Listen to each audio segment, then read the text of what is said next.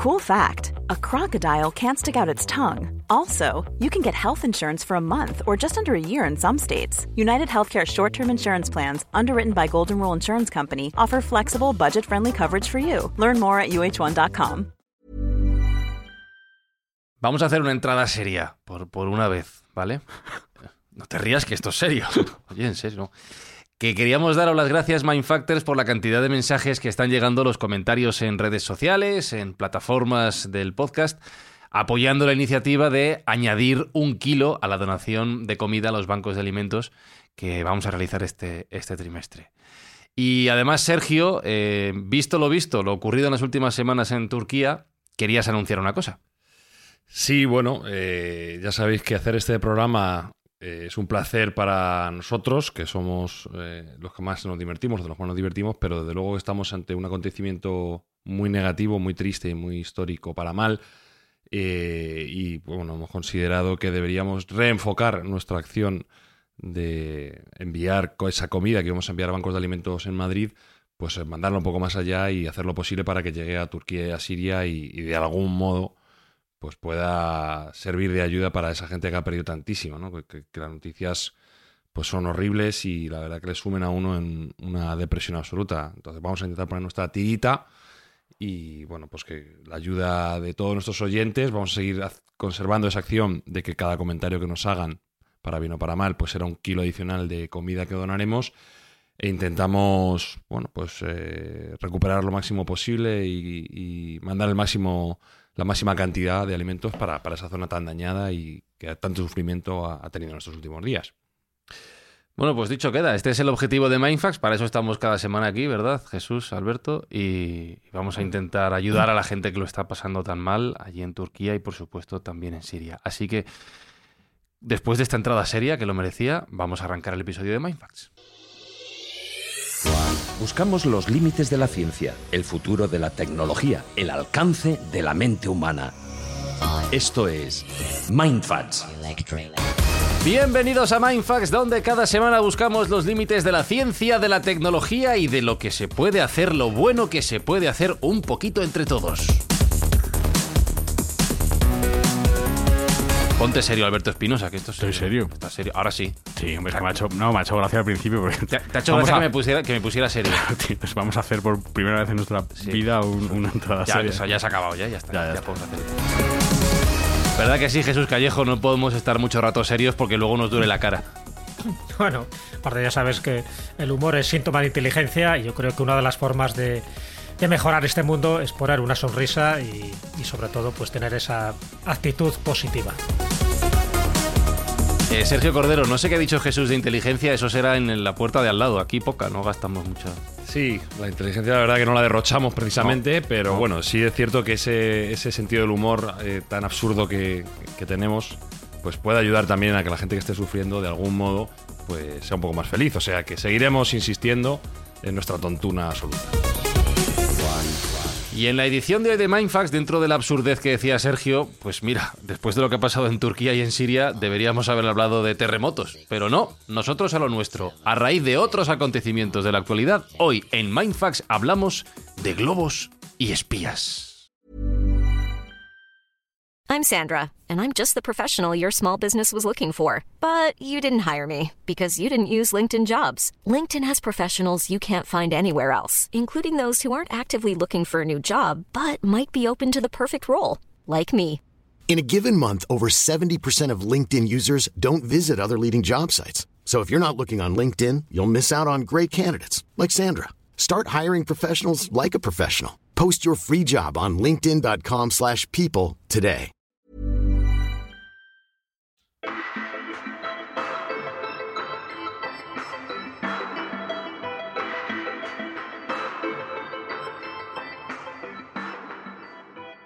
Porque, a ver, ayúdame a contarlo, Espinosa. Eh, hmm. ha, habido un globo, bueno, supuestamente, ahora lo. dedicado a la observación meteorológica, El globo es real, no supuesto. El ¿no? globo es de verdad. Es No, yo lo que digo es que supuestamente estaba dedicado a la observación meteorológica. Sí, eso han dicho. Eso dice. El gobierno chino, que es un país China. muy serio. Porque el globo viene de China, Sí. pero ha acabado por lo que sea sobre los cielos de Estados Unidos. Sí, y otro, otro en- creo que en Latinoamérica, ¿no? Y otro en. Latinoamérica. El típico globo, o sea, esto es cuando sales con el niño, ¿no? Y va con el globito el niño, se le suelta Sí. En y la se- feria. como el globo se Se va. Y acá aparece en Dakota del Pero me encanta, no sé si es real, claro, porque ya no te puedes fiar absolutamente de nada. La foto en altísima resolución del globo con unas letras chinas Enormes. gordas, Sí, pero sí. gordas que pone, Sí, sí. no, soy globo pía, ¿sabes? Allí. No soy soy de China. No soy de China, no. No sé si lo hemos contado bien, Sergio. Esto es más o menos lo que ha pasado, ¿no? Bueno, más o menos. Ha habido un- una problemática a nivel diplomático pues bastante elevada y ha sembrado muchísima polémica en Estados Unidos porque efectivamente en- a principios de febrero aproximadamente gracias a la observación de unos civiles en un avión. Curiosamente, con toda la tecnología que tienen los americanos de defensa, tuvieron que ser unos señores montados en un avión los que Un vieron el globo. de Dijeron, ¿eso qué Wyoming gordo con gorra. Que venía con su mujer colorado de la playa, ¿eh? Y de repente.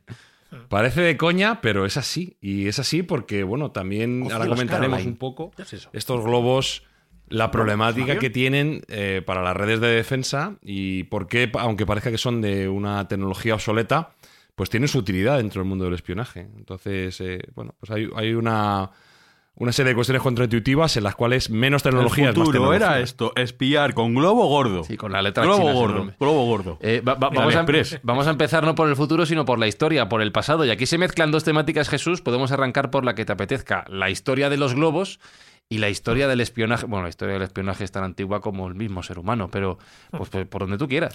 Sí, bueno, me dejas ahí un, malo, un melón para abrir Dos, que no sé muy bien por dos. dónde, porque está claro que, que juntar la- las dos historias es complicado teniendo en cuenta que los globos aerostáticos como tal empiezan a funcionar en el siglo XVIII y el espionaje empieza a funcionar, como tú bien Desde decías, mundo es mundo. posiblemente desde el Paleolítico. Pero bueno, pero es verdad, un poco, solo un pequeño apunte antes de entrar, si queréis, un poco en la historia, es decir, el, el por qué utilizar un globo, un globo espía, en lugar de un satélite espía, ¿no? Que es lo más lógico. Bueno, pues, pues utilizar un globo espía tiene muchísimas más ventajas que utilizar un satélite. Luego, si queréis, lo comentaremos. Entre ellos, que es mucho más barato, Claro. así de entrada. Eh, entre otras razones, que vuela mucho más bajo que un satélite espía.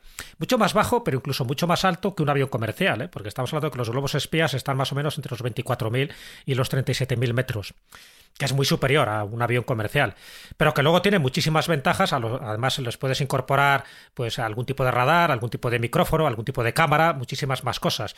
Y luego, si te pillan, pues siempre puedes alegar cualquier otra circunstancia de que, bueno, que era un, globo de, más comercial o más turístico que espía. No hay quien se lo crea, ¿no? Pero bueno, tengo que decir que hay más salidas que si te pillan un, un satélite espía.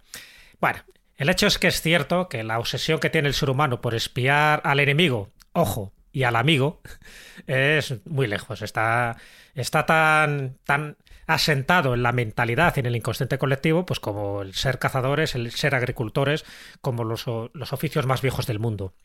Ya eh, puestos a hablar desde un punto de vista histórico, es decir, donde hay las primeras crónicas, donde se supone que alguien está espiando a alguien para algún fin comercial o normalmente militar, nos tendríamos que ir a la antigua Mesopotamia. Ya en el poema épico de Ninurta, y estamos hablando del 2200 a.C., ya se hace referencia a este tipo de espionajes para controlar al enemigo, ya digo, y también al amigo, ¿eh? que cuidado, que hay distintas técnicas para, para, ese, para ese control de información.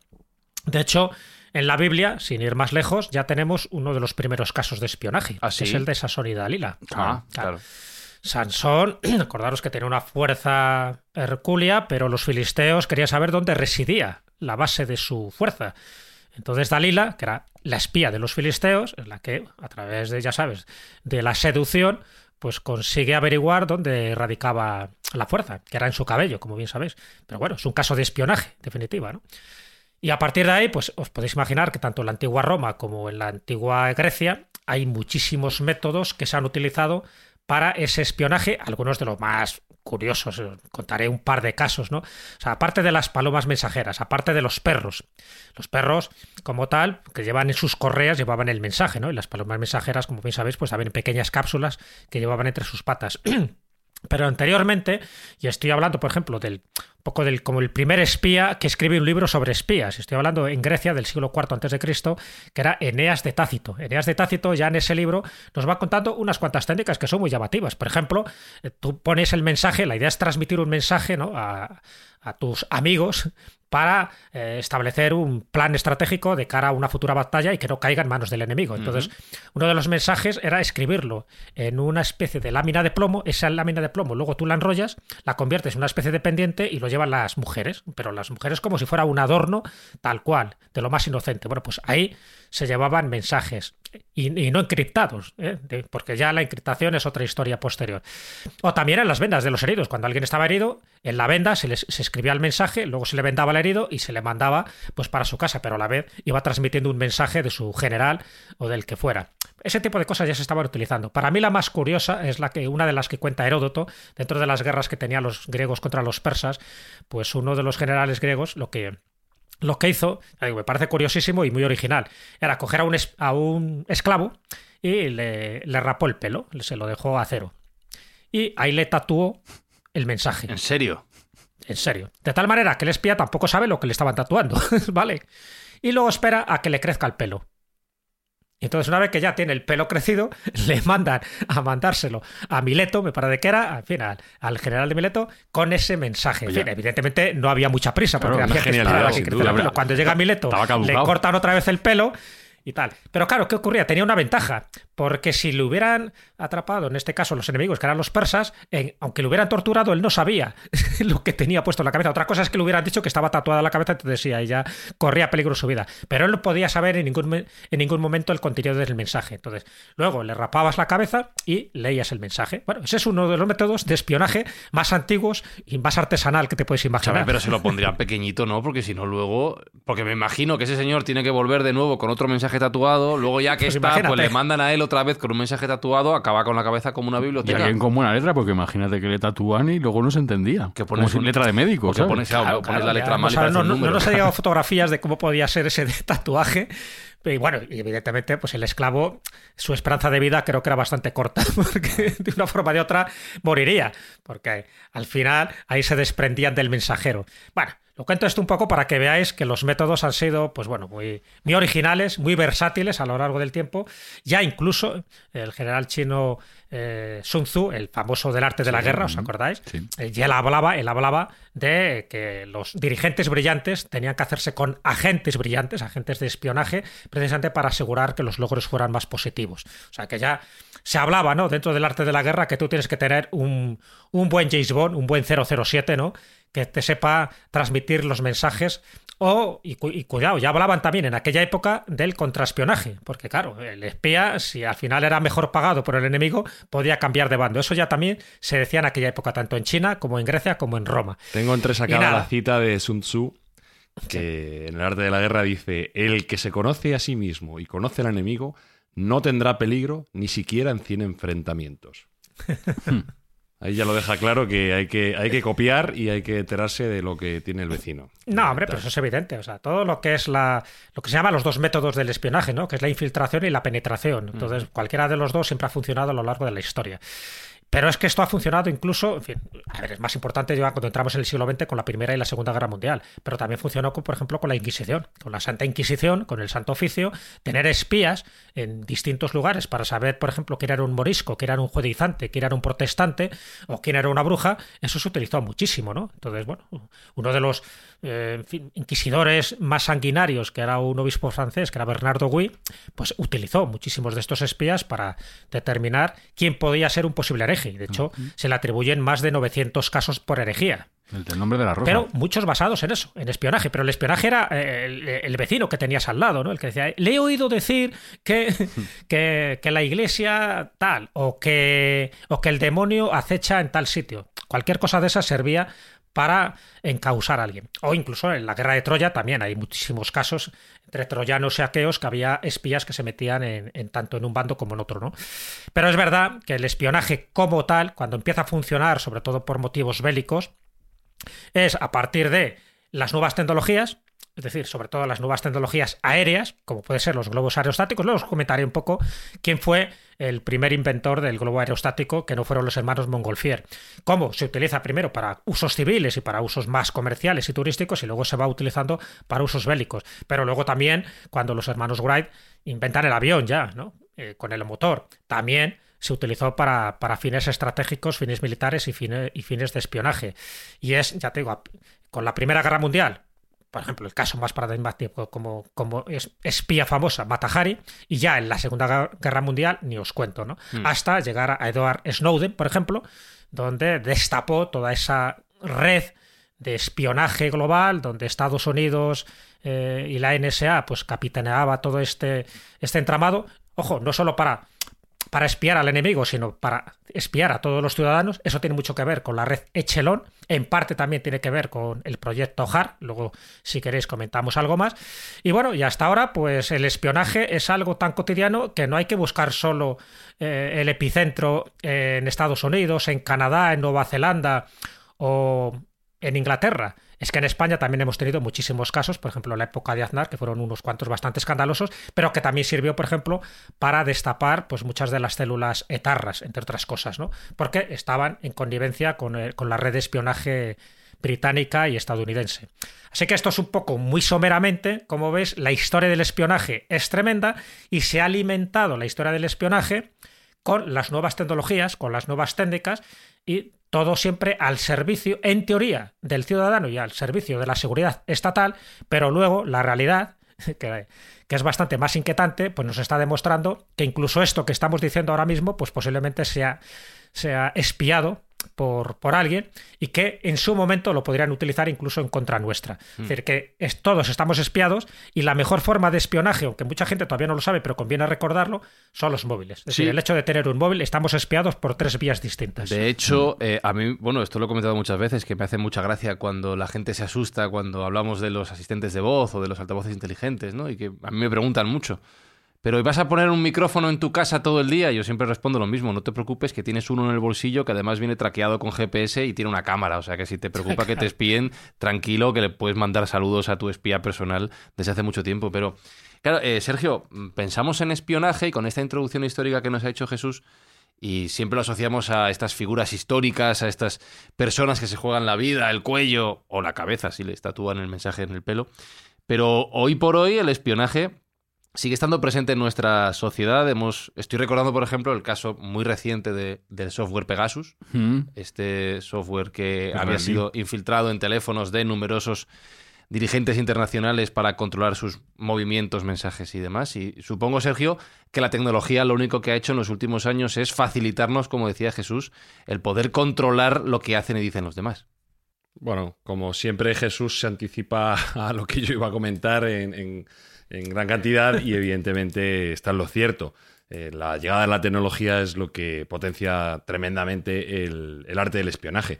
Me gustaría comentar a todos los ejemplos que he dado antes, añadir, eh, porque ya sabéis que tengo especial devoción por Japón, que los espías oficiales más importantes de Japón son los ninja, que los ninja la gente piensa que es una, una fuerza, eh, digamos, de ataque, así, no, no, eran, eran de uso más espionaje, más inteligencia que otra cuestión. Y en Japón además todavía los tienen muy presente y hay muchos sitios donde puedes ir y te enseñan cuáles eran sus técnicas y cómo, y cómo operaban.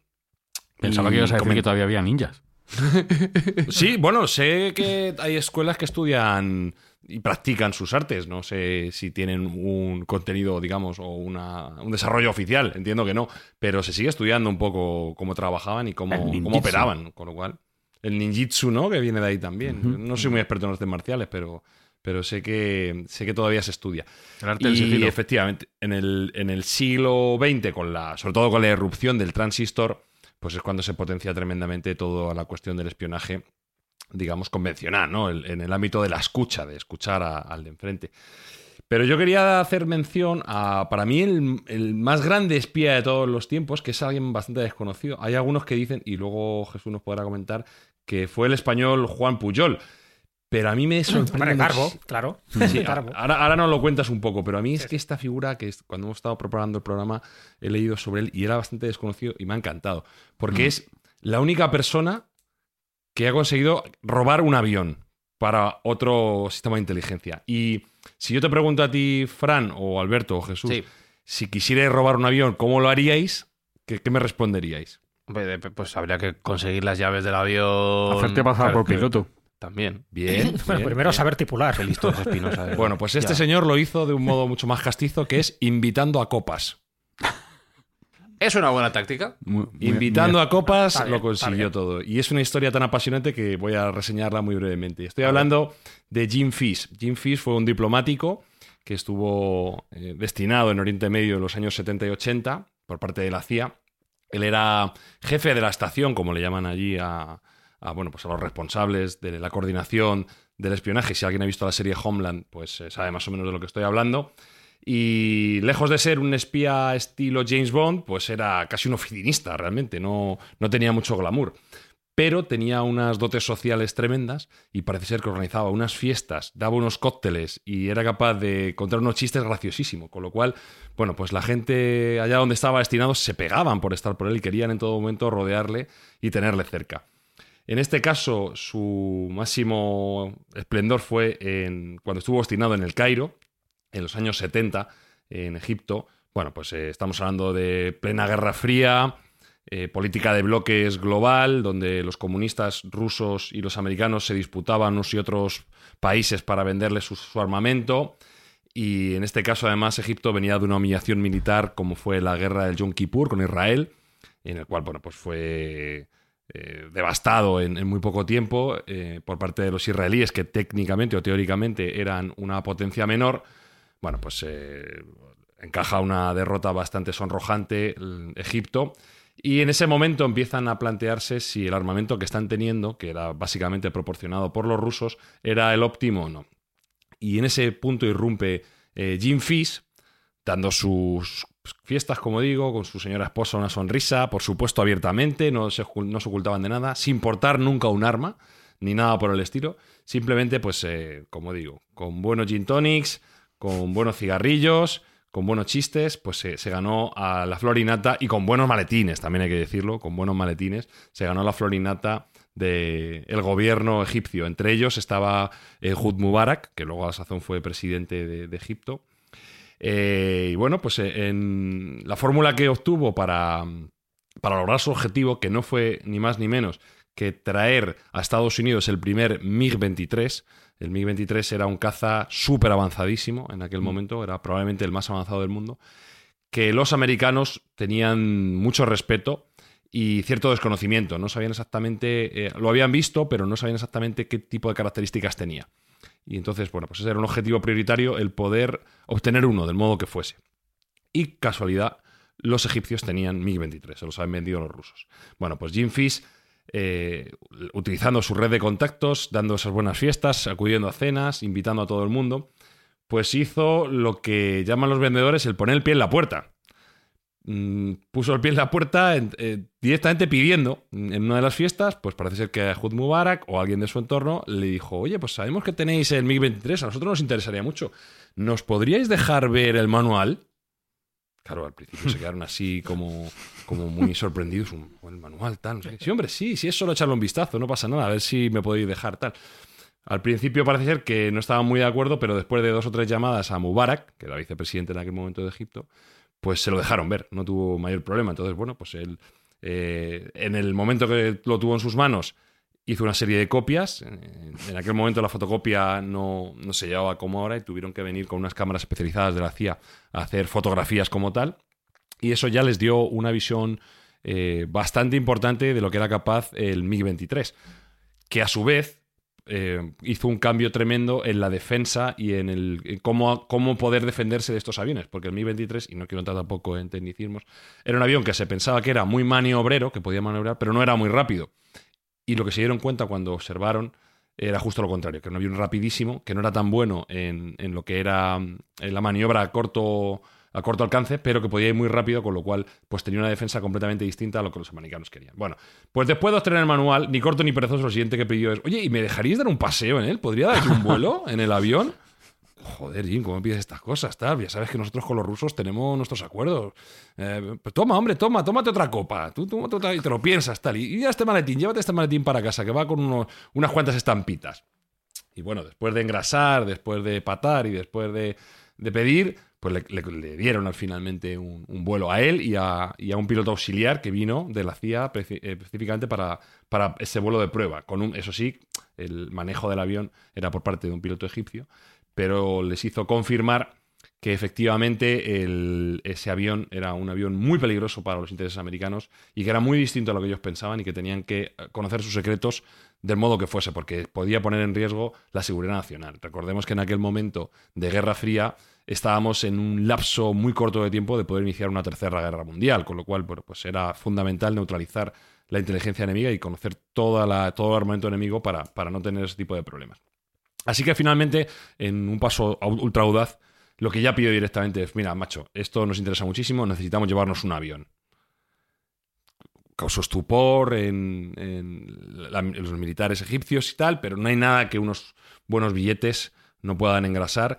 Y en este caso, además, los americanos propusieron eh, cambiar ese avión que iban a, secuestrar, por así decirlo, o a tomar prestado de, los militares egipcios a cambio de otros seis de reconocimiento americanos para que ellos fueran probando pues qué tal buenos y qué tal, qué tal se manejaban con los aviones en el caso de que quisieran comprar eh, a la Marina Americana. Y consiguió que le dieran el avión, además de un modo muy curioso, lo desguazaron completamente, lo enredaron en plástico, mm, como si fuera cualquier otra, cualquier otra mercancía, y utilizaron un avión para llevarse el avión. Es decir, el avión salió dentro de un avión. Lo cual tampoco fue fácil porque se utilizó un Galaxy C5, que era el avión más grande en aquel momento, y os podéis imaginar que en el Cairo no había muchos y cuando llegó un C5, pues eh, los espías rusos que había allí se mostraron bastante contrariados. Bueno, pues con técnicas de distracción y poniendo una excusa de otro estilo que, em, en el ámbito hospitalario que parece que, que iba a llevar eh, material hospitalario a, la zona de guerra y tal, consiguieron engañar a los rusos y finalmente metieron troceado el avión en el G5, consiguieron despegar y consiguieron llevárselo. Y como última curiosidad, ¿a que no sabéis dónde lo llevaron? Seguro que Jesús lo sabe. ¿Dónde? Al área 51. Hombre, ah, Allí acabó. Más secreto imposible. Allí acabó, ¿no? Para alimentar un poco más las teorías de la conspiración eh, y cómo, bueno, pues eh, aparte de eh, ovnis y extraterrestres, pues allí lo que había era aviones robados a la Unión Soviética y como digo, gracias al estudio de, ese avión, de ese MiG-23, los americanos pudieron, pudieron una información valiosísima que les ayudó a cambiar todo el protocolo de defensa contra este tipo de cazas, porque no era para nada lo que esperaban y me parece una historia tan desconocida y tan interesante como una persona a base de copazos, de cigarros y de billetes es capaz de robar un avión que teníamos que reseñarla aquí. Vaya historia. Has mencionado el caso de, de eh, Joan Puyol, de Juan Puyol. Yo os recomiendo Mindfactors que lo busquéis porque la historia es apasionante, pero tengo un problema. Eh, vamos solo con la primera parte de la primera parte. O sea, esto va a dar para dos programas, yo hmm. creo, ¿vale? no vamos sin prisa. Eh, entonces vamos a poner música y hemos estado hablando de espías. Vamos a la parte de los globos. Vale, venga.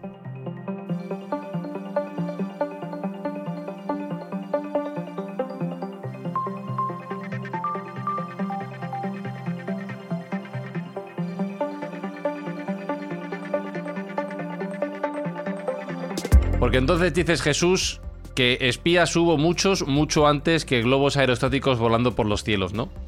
Sí, es una realidad. Eso llegó más tarde. llegó un poco más tarde. No llegó con esa finalidad, los globos, era un poco para ver el mundo desde un poco más arriba. Pero ya sabes que toda tecnología eh, tiene dos usos, para el bien y para el mal. en el caso inicial de estos globos, por lo menos la historia oficial. ¿eh? Dentro de la historia oficial ya sabes que luego hay muchos recovecos y os voy a contar un poco de, bueno, pues el que, desde mi punto de vista, fue el primer inventor ¿no? del primer globo aerostático que además lo, llamó la pasarola. También es verdad, y eso, antes lo comentaba con Sergio, que ya los chinos no es que inventaran algo como un globo aerostático, pero sí utilizaron un poco el aire caliente para, para que ciertas cosas sobrevolaran muchísimo antes, pero de forma oficial, por decirlo así, ¿no? Desde lo que tenemos constancia como globo aerostático, nos tendríamos que ir a 1709. No estoy hablando de los hermanos Montgolfier, estoy hablando de un sacerdote portugués llamado Bartolomé Lorenzo de Gusmão, un auténtico genio, porque este hombre prácticamente se dedicó a inventar todo tipo de artilugios, pero uno de los artilugios fue esto, un globo aerostático, él se dio cuenta que con el aire caliente pues podía ascender un buen globo, además con una forma muy llamativa, con forma de pájaro, ¿no? Por eso lo llama la pasarola. Y convence, convence al monarca portugués de aquella época, que era Juan V. Estamos hablando del 8 de agosto de 1709 se van a, las afueras de la Casa de Indias de Lisboa y allí se reúne toda la corte de Juan V. O sea, hay embajadores, ahí hay sacerdotes, él es sacerdote, o sea, Bartolomé de Cusmao es sacerdote, de hecho, eh, despectivamente le llaman el padre volador, y hace este experimento, porque dice, bueno, vamos a ver qué pasa, a ver qué ocurre, ¿no? Bueno, sí, delante de toda la corte y delante del cardenal de Lisboa, que luego, con el tiempo, se convertiría en papa, que era Inocencio XIII. Vale. Bueno, pues efectivamente la cosa vuela, o sea, se levanta del suelo, está durante un montón de tiempo varios metros arriba y, se desplaza. Ojo, sin tripular, ¿eh? Ahí no. me está imaginando en la cesta al esclavo con el pelo tatuado. No, aquí el pobrecito otra vez ahí. Aquí no. En este caso, el esclavo, a los esclavos les habían dejado en paz. Pero claro, tanto Juan V como su corte, como los embajadores, como, en fin, todo el personal que se había aglutinado allí, se quedan con la boca abierta porque ven que aparentemente algo más pesado que el aire está volando. y está volando, en fin, eh, con algo que parecía que era magia. Bueno, pues tiene un éxito tremendo la pasarola. De hecho, está considerado como el, el precursor de la aeronáutica. Pero ¿qué ocurre?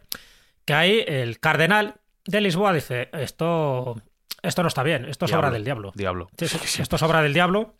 Y, lo que hizo fue... aire caliente, fuego, el fuego, todo.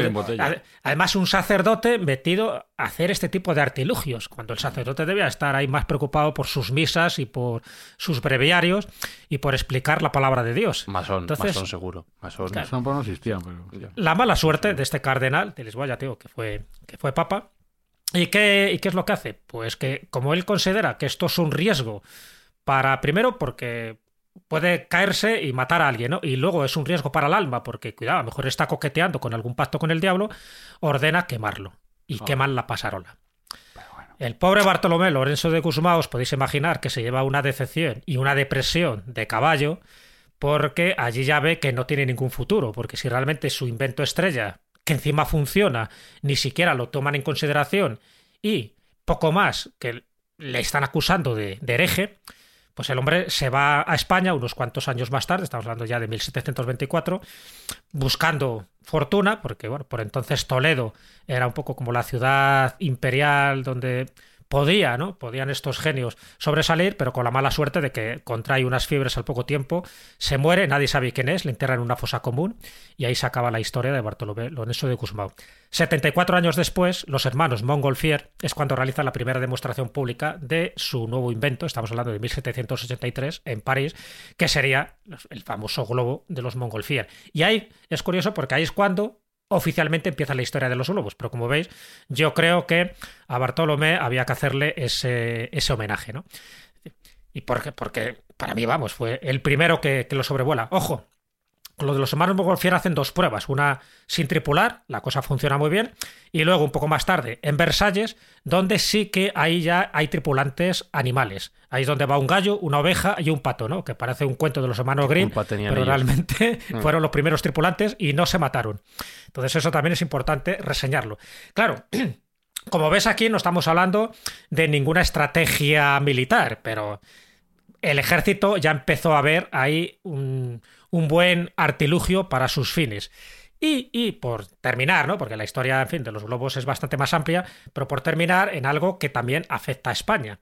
Porque, vale, hasta ahora es un uso civil el que se estaba dando, pero ¿cuándo se empieza a dar un uso militar? Bueno, pues ese, ese uso militar nos tenemos que ir ya a 1792, o sea, prácticamente 10 años después de este primer experimento de los hermanos Montgolfier, y se hace en el Real Colegio de Artillería de Segovia ante Carlos IV, que era el monarca que había por entonces, se hace este vuelo del globo aerostático, todo ello dirigido bajo los diseños de Luis Prud, que fue uno de los grandes ingenieros, ¿no? y de hecho tiene allí una placa y una escultura si vais al Alcázar de Segovia. Y este se puede decir que es el primer intento realizado en el ámbito militar. Luego se realizaron muchísimos más, ¿no? Incluso ya sabes que otra de las cosas que se hizo posteriormente fue lanzarse en paracaídas del primer globo, desde un globo, que eso lo hizo Andrés Jacques Carmerín. Pero bueno, eso es otra historia, ¿no? se tiró desde paracaídas desde el globo, no se mató y ya tuvo también sus incidencias. Y desde ese momento, pues es cuando empiezan a surgir ya posteriormente los, los cepelines, en fin, ya este tipo de dirigibles, que ya es más que un globo aerostático, porque ya empieza a tener un motor y muchísimas cosas, pero ya es cuando se empieza a ver la aplicación a para las guerras y sobre todo a raíz de la Primera Guerra Mundial, donde este tipo de, aparatos fueron utilizados, además de la aviación, que ya sabéis que ya por entonces los hermanos Wright, una vez más, aquí hay unos cuantos hermanos que tenían un genio y un talento descomunal, pues inventaron ese, ese primer artefacto volador. Así que bueno, esto es un poco el resumen y ya la parte de espionaje pues se la dejo a Sergio, pero siempre es bueno reconocer un poco nuestros nuestros prototipos y sobre todo nuestros pioneros. Y como ves, muchos de estos pioneros siempre al final recalan en la península ibérica, bien sean mm. en Portugal o bien sean en España. Sí, sí. Yo, voy a eh, comentar simplemente por, por, apuntillar lo que ha dicho Jesús, eh, que efectivamente parece ser que el primer uso militar de un elemento volador fueron lo que se llamaron las linternas Kongming, que esto es un invento de la dinastía Han. Eh, de, estamos hablando del siglo II antes de Cristo, en el cual se utilizaban linternas hechas de papel, eh, que se rellenaban con eh, una té ardiendo o un trozo de eh, algodón ardiendo, de tal modo que subían y flotaban en el aire y se utilizaban como balizas o como bengalas para conocer la posición de un ejército en cada momento desde lejos. Y esta es la, parece ser que el primer uso de este tipo de elementos flotadores o flotantes dentro del ámbito militar lo, que te iba, lo, que te iba a decir, Sergio, es que yo entiendo un globo, pues sí, como el evento espía. Es decir, tú pones a una persona o una cámara eh, por encima de tu objetivo para divisarlo mejor desde el globo, desde el aire. Como baliza, como acabas de decir. Al final puede ser una señal de localización, pero como arma, un globo, quiero decir, tú coges un avión y lo mueves, lo desplazas, lo apuntas, lo cargas de armas, disparas hacia donde quieres. Pero claro, un globo ágil, ágil no es. Que eso va a ir claro, por el, el tema es no, lanzar uno, sino lanzar unos cuantos. Y aquí quería comentar un poco que no es la primera vez que a los Estados Unidos les llueven globos. Ya les ha pasado antes. Como ya sabéis, yo soy un absoluto enamorado de Japón y hay veces que me maravilla la capacidad de ingeniería que tienen y la inventiva que tienen, pero también en algunos momentos lo han enfocado un poquito para el mal. Entonces yo quería contar la historia de los globos Fugo. Fugo. Que suena un poco así a cachondeo o, a ver. Pero, pero pudo ser algo muy serio, pudo ser algo muy serio. Los globos fuego no fueron otra cosa que unos globos incendiarios, unas armas incendiarias que fueron las primeras armas intercontinentales, ¿vale? Eh, se desarrollaron durante la Segunda Guerra Mundial y básicamente eran unos globos rellenos de hidrógeno de 10 metros de diámetro que mm. llevaban bombas incendiarias, podía llevar dos bombas de 5 kilos y una mina antipersonal de 11 kilos. O bien, si no llevaba mina antipersonal, pues otra bomba incendiaria de otros 12 kilos. El objeto no era otro que inundar Estados Unidos de este tipo de globos y se lanzaron cerca de 10.000 para provocar grandes incendios. El, concepto original era ese. ¿De acuerdo? Luego ya veremos que no tuvo muchísimo éxito, pero desde luego el plan era bastante malévolo y si quizá hubieran tenido un poquito de más suerte los japoneses y menos los americanos, eh, a lo mejor podía haber hecho más daño de lo que realmente hizo, que como ahora comentaremos, causó alguna baja, pero no, no fueron muchas. O sea, pero la idea, es lanzar globos cargados con explosivos para que en algún desde Japón desde Japón hacia Estados Unidos aprovechando las corrientes los japoneses pero pero en algún momento eso peta y entonces cae la bomba. Claro, claro. La, la, parte de ingeniería, la parte de ingeniería es saber cómo tienes que lastrar esos globos y cómo tienes que poner las mechas para que en el momento adecuado caiga donde tiene que caer y ah. sea capaz de crear el incendio o el daño personal que quiere realizar. Esa es la parte, digamos, malévola de ingeniería, porque, bueno, lanzar un globo a, ver qué pasa, pues tampoco, tampoco parece que sea un plan maestro, ¿no? Pero estos japoneses ya desde los años 20 empezaron a investigar con programas experimentales, eh, con globos de hidrógeno, eh, equipados con, bueno, pues con diferentes mechas y diferentes cargas. ¿Me estás diciendo que ya en los años 20 del siglo XX se escapaban globos desde Japón? ¡Ay, que ha acabado encima de Estados Unidos! Sí, pero en aquel momento ah. solo en aquel momento solo tenían un rango de 110 kilómetros. Es un globo meteorológico. No, no, tenía, no llegaba muy lejos. Y teniendo en cuenta la insularidad más de rotulados? Japón, Con unas letras japonesas enormes. No somos un globo Y entonces una pareja de Wisconsin desde un avión dijo, oh, Caroline, mira, un globo. no tenían tanto alcance, pero lo- luego veremos que lo perfeccionaron, ¿vale? A partir de los años finales de los 30, principios de los 40, ya empezaron, insistieron en la idea, y ya empezaron a ver eh, que con globos más grandes tenían una capacidad mayor de, llegar a más altitud, en este caso llegaban hasta 7.600 metros, y ya podían volar unas 30 horas. Lo curioso de estos globos iniciales es que eran construidos con cuatro o cinco capas de papel washi, que es un papel que viene de la morera, y que además se unían eh, con pasta de patata. Pero es que lo además, tanto. además, a quienes se involucraban para realizar estos globos sin saberlo eran a los niños que, estaban en las escuelas. La clase de pretecnología era ponte a, a- ponte a unir estos papelitos con este con esta pasta de patata, no te digo exactamente para qué es y luego me la devuelves. O sea, estaban Madre utilizando a los niños para crear los globos explosivos. Y tan algo- contentos. Hombre. Sí, sí. Me han puesto un 10 en clase de pegar globos. Claro, claro. Y el niño estaba tan contento con, con el papelito que pegaba para el globo. Bueno, pues eh, con esos primeros prototipos fueron capaces eh, de llegar mucho más lejos de lo que estaban hablando, unos 970 kilómetros. Y ya cuando lo perfeccionaron del todo, que estamos hablando del año 1943, ahí sí que ellos habían sido ya conscientes de las corrientes en, en la estratosfera y, bueno, pues eh, podían, podían manejarse distancias de 9.700 kilómetros, 10.000 kilómetros, es decir, que eran capaces ya de llegar a Estados Unidos, ¿vale? Y conociendo las corrientes, como digo, de aire, pues eh, eran capaces de mandar globos que, que, que pudieran caer allí. Lo único que tenían que hacer era saber cómo lastrarlos para conseguir y cómo hacer esas mechas para que conseguir que cayeran donde querían que cayeran, que realmente eran en los bosques del, del oeste americano, que era donde de verdad podían hacer daño. Bueno, los globos funcionaron, mm, de los 9.700 al menos llegaron 500, tampoco que llegaran muchos, pero al menos llegaron 500. Claro, esos son Bueno, los que los americanos han llegaron 500, reconocido. ojo, ¿eh? Escúchame, No, esos son los que los americanos han reconocido.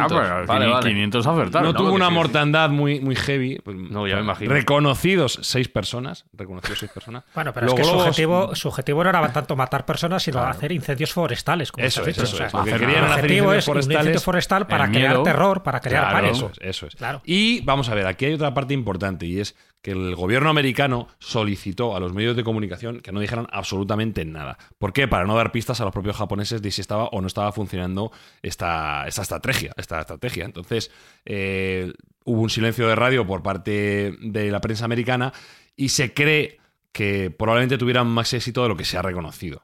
¿Vale? Bueno, pues eh, si alguien tiene curiosidad lo puede buscar en internet porque son muy curiosos, son unos elementos para, para hacer el mal bastante trabajados, con una ingeniería para el momento, a mi juicio, bastante compleja y que, como digo, causaron seis muertes. Además, las seis muertes fueron eh, simplemente porque uno cayó y unos señores de Arkansas o de no de Arkansas porque no están en esa zona, pero de California se acercaron a ver lo que era y en ese momento explotó, ¿no? Parece Madre. que, que tuvieron que tuvieron mala suerte. Sin embargo, los americanos lo tomaron en serio y crearon unos batallones eh, un poco vigilantes de por dónde podían venir estos globos, porque la ventaja que tenía para los americanos para defenderlo es que eran relativamente observables y relativamente lentos.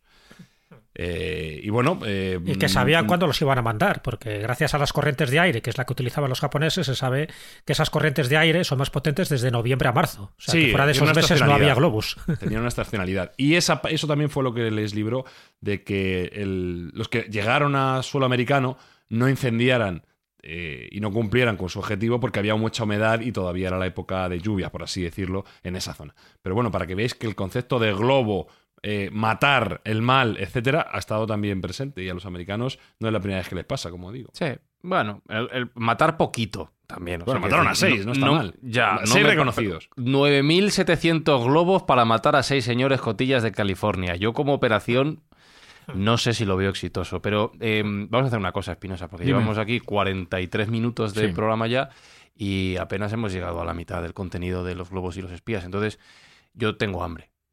Sí. Entonces, yo creo que voy a salir a comer Vale. como tío. una semana o así. Y volvemos en el próximo programa. Vas a comer bien fuerte, ¿eh? Sí, sí, sí, sí, porque tengo hambre. Ay, tío. Que es, que, es que Fran es grande. Claro, si te parece, lo dejamos aquí. Estoy una semana comiendo y Sí. Con la segunda parte. Venga, vale. ¿Cómo lo ves? Yo mientras voy a, voy a hacer Tú haz estos, globos, como- ponte ahí a con, pa- fabricar con patata. y- 9700, a ver A qué. ver, a ver qué- a ver qué hay. Dale tú.